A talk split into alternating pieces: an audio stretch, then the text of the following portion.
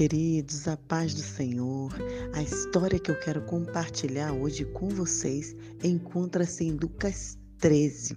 Sim, vamos falar de uma mulher que sofria uma paralisia física e também espiritual.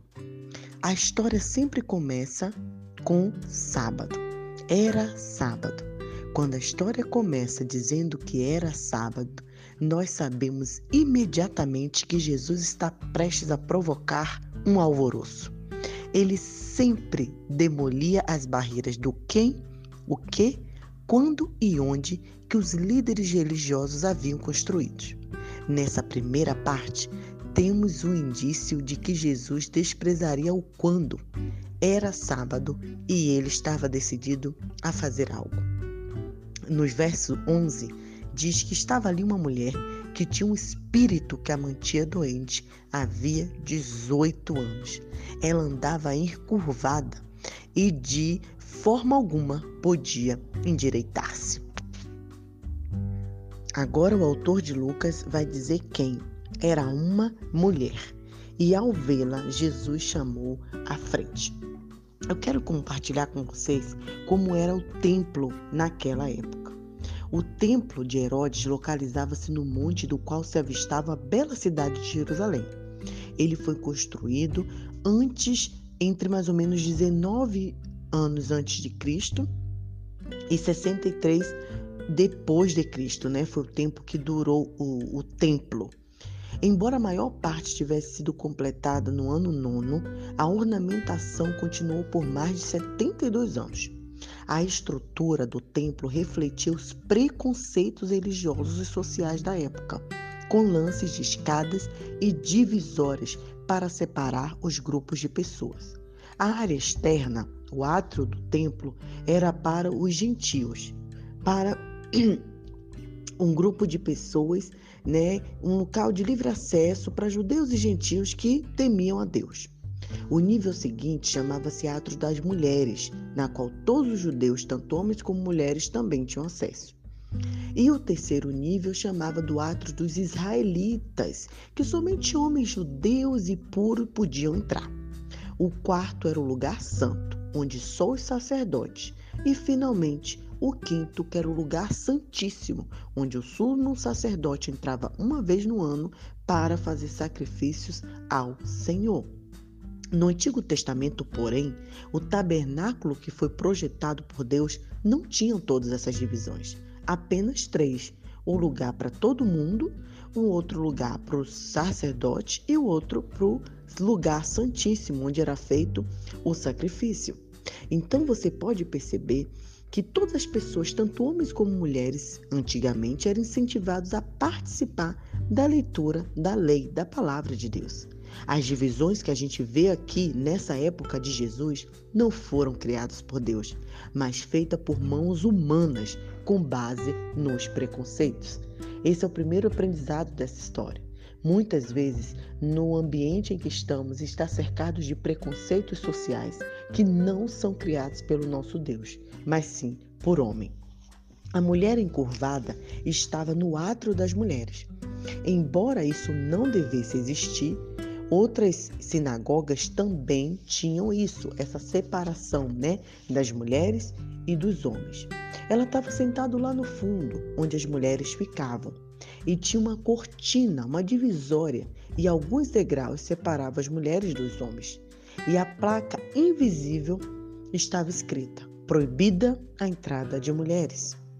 Um comentarista observou: o convite de Jesus à mulher encurvada pôs o fim ao monopólio masculino de adoração em público, porque Jesus chamou aquela mulher no meio do templo. Ou seja, era proibido antigamente. Diante de toda a sinagoga, Jesus estraçalhou a visão masculina do mundo. Naquele dia, deve ter havido um suspiro coletivo de fileiras que sentava de homens ilustres. Será que Jesus não sabia o que estava fazendo? As mulheres precisavam ficar no seu devido lugar, escondida atrás das divisórias. Agora, o próprio apóstolo, o próprio evangelho de Lucas diz a barreira número 3 que Jesus tirou. Ele chamou aquela mulher e colocou-a no centro do palco. E finalmente ela foi curada. Sim, Jesus conhecia regras feitas pelos homens e o Deus feito homem passou por cima delas. Mais uma vez, Jesus se recusou a ser governado pelo falso sentido de propriedade dos líderes religiosos e continuou sua missão de libertar homens e mulheres. O verso 12, 3 diz assim: Ao vê-la, Jesus chamou à frente e disse: Mulher, você está livre da sua doença. Então ele colocou as mãos e imediatamente ela se endireitou e passou a louvar a Deus. Simples assim. Esse é a única história, por exemplo, o único milagre que Jesus não menciona a sua fé. Mas a mulher precisou de fé. A fé esteve presente para ela receber a cura, porque ela precisou dar um passo de fé. Na verdade, vários passos. E aonde esses passos a levaram foi suficiente para fazer qualquer mulher tremer de emoção. Mas nem todos ficaram felizes com aquela cura milagrosa. As pessoas estavam mais preocupadas em cumprir a lei do que livrar a mulher da enfermidade. A verdade é que aquela cura não estava programada no boletim, estava fora de ordem. Que ordem? dirigente da sinagoga? Quem é esse dirigente? O dirigente da sinagoga, do templo, era a pessoa que vigiava quem poderia falar, qual era a ordem que organizava tudo o que acontecia no templo. Curiosamente, quando ele fez uma declaração corretiva, o dirigente da sinagoga dirigiu ao seu povo e falou: Preste atenção, vocês podem ser curados de domingo a sexta-feira, mas não no sábado. Imagina essa cena.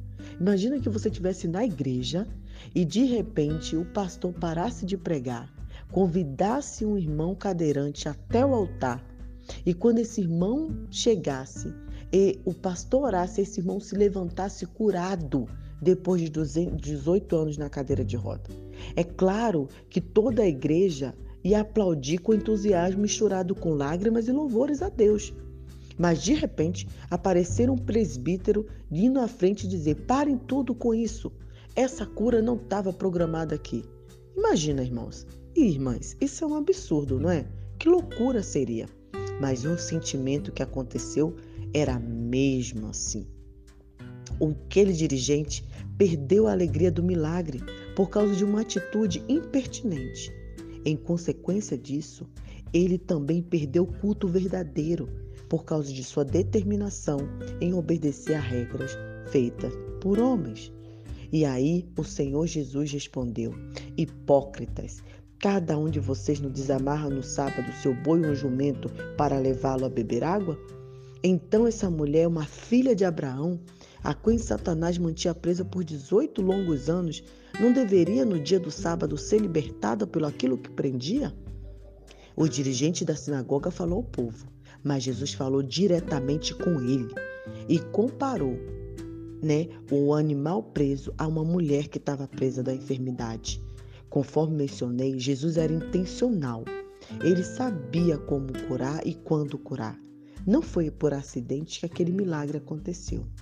Jesus demonstrou que o relacionamento é mais importante do que religião e que pessoas são mais importantes do que trivialidades que cons...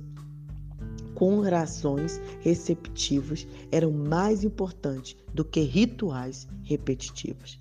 A cura de pessoas, queridas, sempre será mais importante do que a lei. E Jesus disse palavras preciosas a respeito daquela, a respeito daquela mulher. Chamou ela de filha de Abraão. Filha de Abraão. Somente Jesus Cristo, nosso libertador, chamou a mulher de filha de Abraão. Há 18 anos ela estava presa. Como Jesus sabia disso? Porque ele conhece, ele conhece a sua dor, ele conhece o que tem te prendido. E nisso, muitos louvaram a Deus pelo que ele tinha feito, outros não. Mas quer saber? Jesus não se importa com o que os outros pensavam. Havia uma mulher encurvada e havia alguém com poder para libertá-la. Ela não seria mais conhecida como uma mulher encurvada. Agora ela seria conhecida como a mulher que Jesus curou. O que você está precisando para se libertar? Para se endireitar. Que essa seja a nossa oração. Senhor, por favor, endireita-me, levanta-me, me cura, me liberta, me tira de trás das cortinas que me prendem e me traz de volta à vida.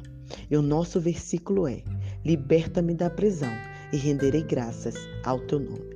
Salmo 142, 7. Que Deus te abençoe.